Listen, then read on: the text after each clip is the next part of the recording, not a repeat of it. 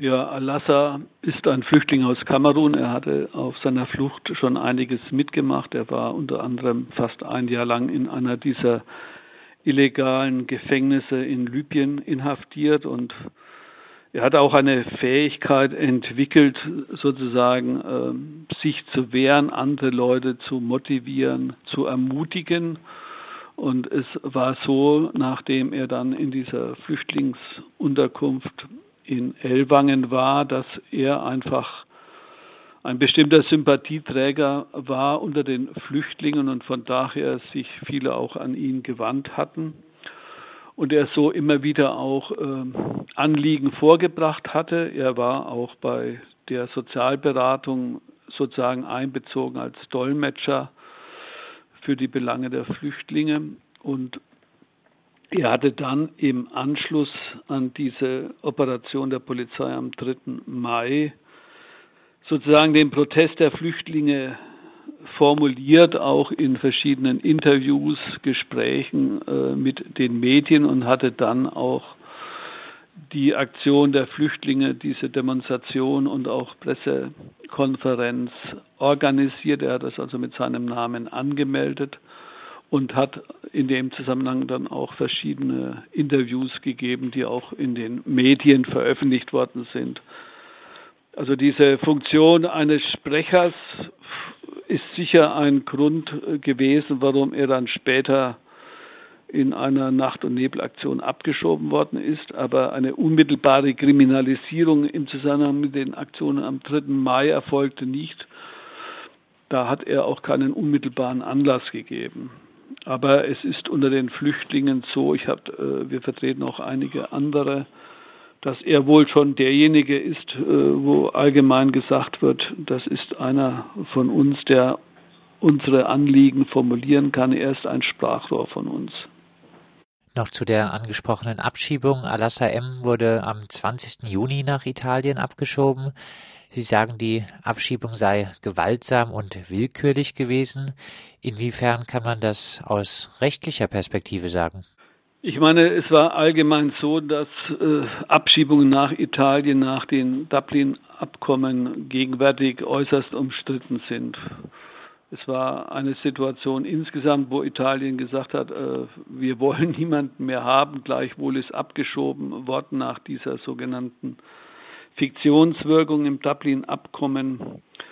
Das äh, Weitere ist, es auch bekannt, dass ja vor dem Europäischen Gerichtshof ein Verfahren anhängig ist, was durch den baden-württembergischen Verwaltungsgerichtshof angestrengt worden ist, ob Italien überhaupt äh, asylrechtlich äh, in Ordnung ist und ob menschenwürdige Umstände existieren. Gleichwohl ist abgeschoben worden. Was wir wissen, was wir vermuten, was auch andere vermuten, ist, weil zeitweise nach den Ereignissen im Mai keine Abschiebungen vorgenommen worden waren, dass es doch sehr überraschend war, dass jetzt gerade er abgeschoben worden ist und dann auch wieder in einer Nachtaktion und gewaltsam insofern, dass ihm also wirklich sehr hart äh, Handfesseln angelegt worden sind, dass er auch äh, letztlich verletzt worden ist durch Polizeigewalt das hatten wir auch vorgebracht, deswegen äh, klagen wir auch, äh, haben es auch im Strafverfahren mit vorgebracht, das gegen ihn dann eingeleitet worden ist wegen Widerstand gegen Vollstreckungsbeamte. Aber es, es ist so, unserer Ansicht nach war auch diese Abschiebung selbst konkret rechtswidrig. Wird man sehen, wie das weitergeht. Wir haben einen Rückholungsantrag für ihn gestellt werden sehen, wie das Bundesamt für Migration und Flüchtlinge hier noch entscheidet. Die Polizeiaktion am 3. Mai war eine Reaktion auf den Protest der Bewohnerinnen gegen die Abschiebung eines Mitbewohners. Würden Sie unabhängig jetzt vom Verlauf der Aktion sagen, dass es schon rechtswidrig war, dass die Polizeiaktion überhaupt stattgefunden hat? Man muss ja mal die Dimension ansehen. Es waren nach den Berichten ungefähr 500 Polizeibeamte im Einsatz. Also es ist ja, das ist ja keine kleine Polizeiaktion gewesen. Das war eine Polizeigroßrazzia, die auch äh, mit Hunden bekleidet war und entsprechendem weiteren Material. Also eine Großrazzia einer Polizei mit einem solchen Einsatz von Personal erfordert natürlich schon exakte Rechtsgrundlagen. Und es sind hier wirklich keine Rechts, es werden zwar verschiedene Rechtsgrundlagen vorgebracht, natürlich durch die Polizei jetzt, aber es sind keine Rechtsgrundlagen meiner Ansicht nach und auch nach Ansicht anderer Juristen erkennbar, die einen solchen Einsatz rechtfertigen würden. Also man muss sagen, dieser Polizeieinsatz erfolgte rechtswidrig. Das dürfte meiner Ansicht nach doch, äh, doch ziemlich klar feststehen. Welche Rechtsgrundlage wurde angegeben und warum sehen Sie diese nicht als zutreffend an? Ich meine, die Polizei gibt ja vor allem, also Sie haben sich noch nicht geäußert, man muss es ja immer dazu sagen, Sie haben sich in dem Klageverfahren noch nicht geäußert und es gibt auch sozusagen die Stellungnahmen, die bekannt sind, vor allem aufgrund von Presseerklärungen des Polizeipräsidiums Aalen nach den Polizeieinsätzen gibt es so verschiedene äh, Vorgaben, unter anderem nach dem Polizeigesetz Danach ist es aber schon erforderlich, dass äh, die Aktionen, die stattgefunden haben, da sie ja die Durchsuchung äh, von Wohnungen, Räumlichkeiten äh, betreffen, dass diese einen richterlichen Durchsuchungsbeschluss fordern. Die Polizei stellt sich jetzt auf die Maßnahme, ja, die Flüchtlinge, die, denen gehörte das ja gar nicht. Das ist ja Sache der Landeserstaufnahmeeinrichtung gewesen und die hätten ja zugestimmt, aber das ist ein ziemlich absurdes äh, Argument, denn äh, wenn Sie eine Wohnung angemietet haben und äh, die Polizei will Ihre Wohnung durchsuchen, dann reicht es auch nicht aus, wenn der Vermieter dem zustimmt, sondern Sie brauchen einen richterlichen Durchsuchungsbeschluss. Also was die Polizeigesetze betrifft. Das Zweite ist, äh, es wird zum Teil das Landesvollstreckungsgesetz Baden-Württemberg angeführt wonach das möglich sei. Aber auch das sieht äh, ausdrücklich, ich glaube, im Paragraphen 6 vor, dass bei solchen Maßnahmen äh, ein Beschluss eines Verwaltungsgerichtes erforderlich ist. Das lag auch nicht vor. Es wird dann zum Teil angeführt, es wäre Gefahr im Verzug gewesen, aber wir wissen aus den uns bekannten Abläufen, dass nach dieser Protestaktion am 30. April ja einige Tage verstrichen sind, und in der Zwischenzeit über mehrere Tage lang diese Aktion, diese Großrazzia geplant worden ist. Also man kann jetzt auch nicht sagen, es liegt Gefahr im Vollzug vor. Das Letzte ist, es, wenn gesagt wird, es ging ja um Personenfeststellungen, aber selbst wenn es um Personenfeststellungen ging, rechtfertigt das nicht eine grundgesetzverfassungswidrige Betreten, Einschlagen von Wohnungstüren von Flüchtlingen. Das ist geschützter Wohnraum und der entsprechende Artikel des Grundgesetzes gilt auch für Flüchtlinge. Da gibt es meiner Ansicht nach kein Wenn und Aber. Die Argumentation der Polizei und die Gegenargumentation von Ihnen und auch von anderen KritikerInnen des Polizeieinsatzes scheinen sich insbesondere an der Frage aufzuhängen, ob die Zimmer einer Gemeinschaftsunterkunft als Wohnung zu werten sind, ist die Rechtslage hier wirklich so klar?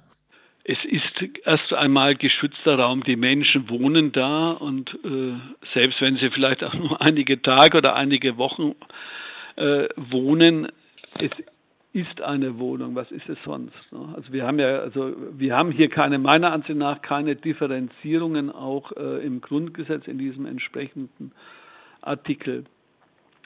Und äh, es ist natürlich klar, dass die Polizei bestimmte äh, Argumentationen jetzt entwickeln muss, nachdem sie merken, äh, dass diese Sache zunehmend in die Kritik gerät. Ich meine, das ist ja die von der Entwicklung, wenn Sie sich das nochmal vergegenwärtigen, nach dieser Aktion ist ja sofort Sondersitzung im Landtag gewesen wo sich die Parteien, ich habe mir das ausführliche Protokoll sehr gründlich durchgelesen, letztlich unisono von CDU über AfD, FDP bis hin zu den Grünen darüber verständigt haben, das war eine rechtmäßige Aktion und was die Flüchtlinge machen, war rechtswidrig. Ein sogenannter rechtsfreier Raum darf nicht zugelassen werden. Das ist in der Zwischenzeit, äh, wird das doch sehr sehr in Frage gestellt. Auch die ersten äh, Informationen, es seien Waffen gefunden worden, es seien Polizisten verletzt worden, es seien Polizeiautos beschädigt worden. Das hat sich ja alles in der Realität nicht bewahrheitet. Die Polizei hat auch damals klar am Anfang gesagt, es war keine strafprozessuale Maßnahme, also keine Maßnahme zur Verfolgung von Straftaten. Das ist ja eine der Rechtsgrundlagen, auf denen die Polizei tätig werden kann. Und inzwischen sagt man äh, letztlich, und das ist ziemlich absurd, wir haben die Genehmigung der Landeserstaufnahmeeinrichtung gehabt und das ist unsere Rechtsauffassung. Man muss dazu sagen, diese Rechtsauffassung wird von der Landesregierung vertreten und das ist eine zutiefst antiliberale Rechtsauffassung, wenn man sich das einmal vorstellt. Wir wissen, dass der Polizeipräsident von Aalen das äh, verlautbaren lässt über seine äh, Rechtsberater und ich gehe davon aus, dass so auch argumentieren, argumentiert werden wird, auch in dem Klageverfahren. Unserer Ansicht nach ist das nicht der Fall. Ne? zumal das Land ja zugleich oberster Dienstherr der Polizei wie auch zuständig für die Landeserstaufnahmeeinrichtung ist.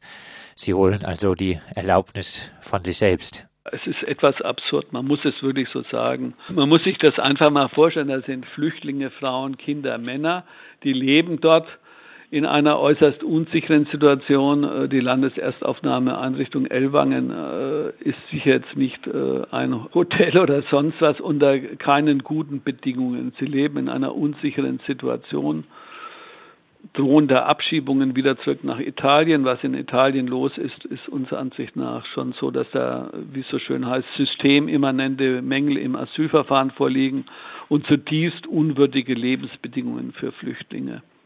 Und jetzt kommt wirklich äh, gegenüber Flüchtlingen, die Schlimmes durchgemacht haben, aus Ländern kommen, wo sie Diktaturen erfahren haben, kommt ein gewaltiger Polizeieinsatz, den man sich so in Deutschland an sich gar nicht vorstellen möchte. Aber er ist real erfolgt. Und das das soll jetzt im Nachhinein äh, gerechtfertigt werden. So muss man es sich einfach stellen. Und wobei natürlich dazu kommt, wie es so schön heißt, das war jetzt ja nicht CSU Bayern mit dem CSU-Vorsitzenden Seehofer, sondern das war Baden-Württemberg mit einem grünen Ministerpräsidenten. Und der Leiter der Lea ist ja auch ein Grüner, die an sich wie, so, so, wie man so schön sagt, die Demokratie im Munde führen, aber was da real erfolgt ist. Und ich mache seit fast 40 Jahren Asylrecht und Strafrecht mit politischen Bezügen ist schon ziemlich umfassend reaktionär gewesen, so muss man das sagen.